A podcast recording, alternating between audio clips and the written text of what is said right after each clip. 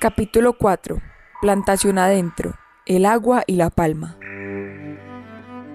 Anualmente, la demanda mundial de aceite de palma está en 165 millones de toneladas, de acuerdo con el informe Aceite de Palma y Biodiversidad elaborado por la Unión Internacional para la Conservación de la Naturaleza en el 2018. Se estima que para el 2050 esta demanda llega a 310 millones de toneladas, casi el doble de la cantidad actual.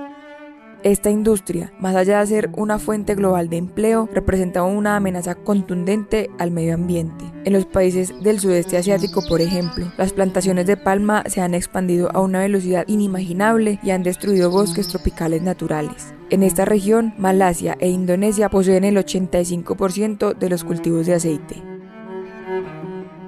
En 2019, Noruega se convirtió en el primer país en prohibir el aceite de palma a causa de la deforestación. Además, su parlamento votó a favor de la compra de biocombustibles que demuestren que fueron producidos en plantaciones trabajadas de manera sostenible. En Latinoamérica, la palma aceitera está ganando terreno, por eso creamos este capítulo. Queremos analizar lo que sucede plantación adentro con los cultivos de palma. Manos a la obra. Más allá de sus usos comestibles, el aceite de palma es empleado en la fabricación de productos oleoquímicos como los ácidos grasos y en su uso como biocombustibles. Latinoamérica, debido a sus condiciones tropicales y a su territorio extenso, es la opción más viable para convertirse en un potencial escenario de producción masiva de palma.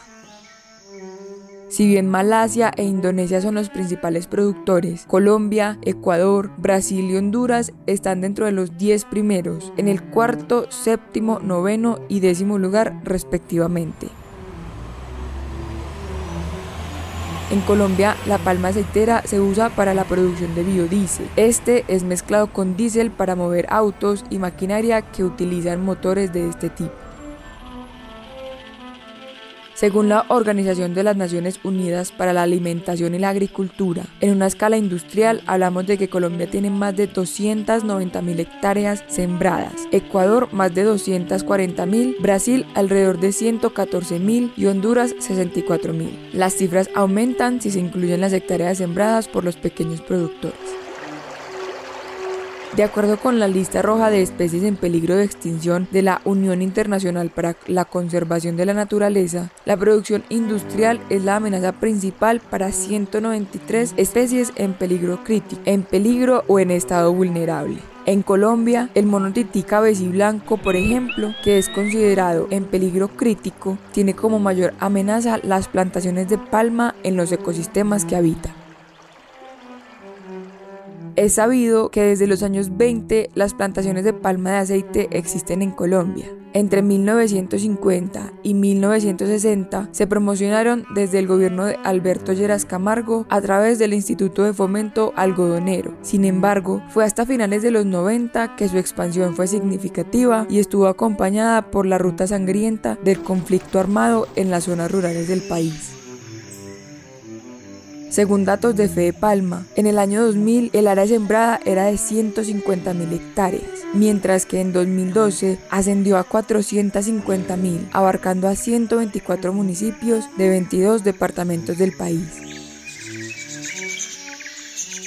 El hecho de que en Chocó, por ejemplo, hayan sido demostradas judicialmente las alianzas entre 16 empresarios palmeros con paramilitares es la evidencia de que el auge de las plantaciones de palma aceitera está relacionado con las operaciones paramilitares y compras masivas de tierras despojadas. Hoy se siguen manifestando las consecuencias de la privatización del territorio por la vía armada. Contemos una historia para ilustrar este punto.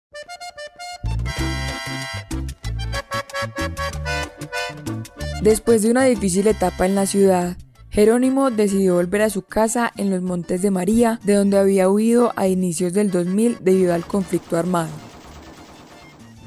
Él regresó con la esperanza de vivir en paz y sanar por la violencia que presenció. Como él, muchos habitantes creían que podían encontrar tranquilidad después de la desmovilización paramilitar del 2007.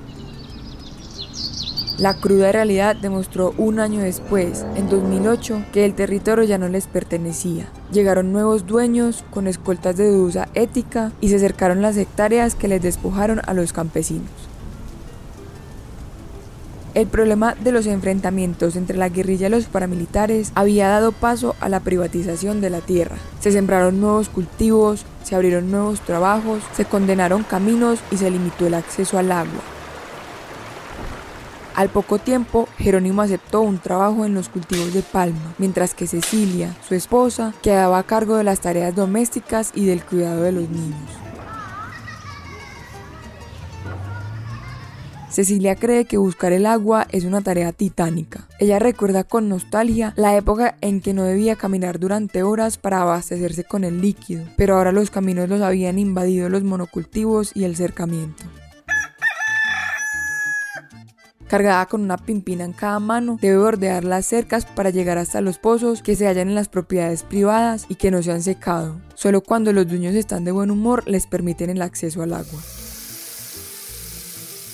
En los Montes de María, el agua deja de ser un derecho para usarse exclusivamente en el riego de los cultivos de palma. Los herbicidas, pesticidas y fertilizantes empleados en la palma terminan por contaminar el agua que también consumen los habitantes.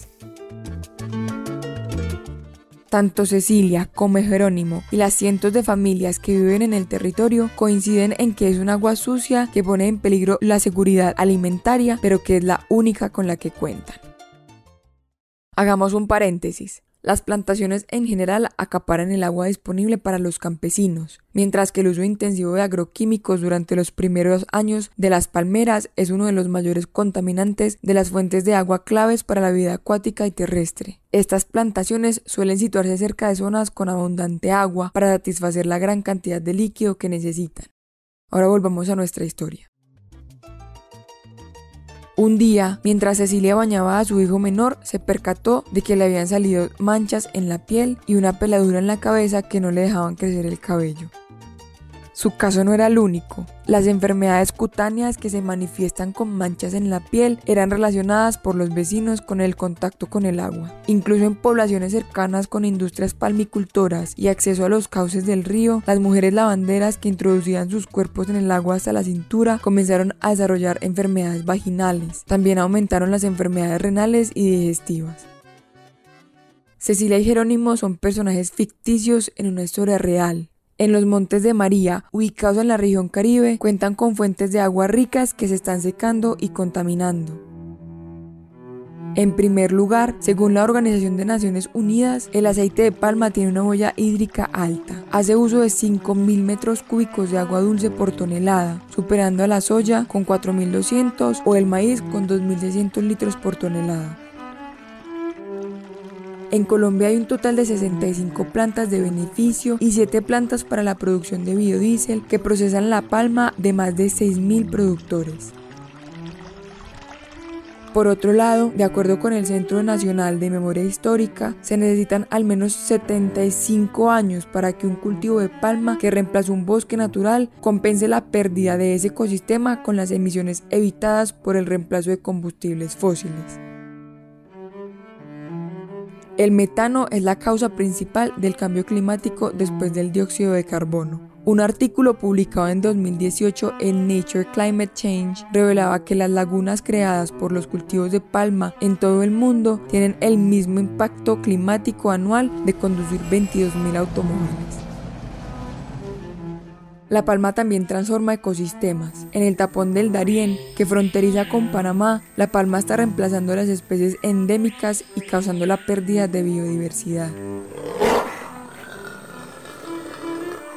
Además, la Organización Mundial de la Salud informa que la aplicación excesiva de pesticidas y fertilizantes en los cultivos pueden causar la infertilidad del suelo al eliminar su capa orgánica.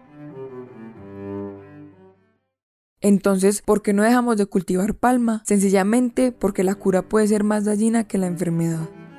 En nuestra región, la prohibición del aceite de palma puede aumentar la producción de otros cultivos aceiteros para cubrir la demanda. En comparación con la palma, el aceite de oliva necesita para su producción 14.500 litros de agua por tonelada, mientras que el de ricino 24.700. También en extensión hay una diferencia considerable Mientras que una tonelada de aceite de palma necesita 0.2 hectáreas para cultivarse, el aceite de canola necesita 1.25 hectáreas, los cultivos de girasol 1.43 hectáreas y los de soya 2 hectáreas.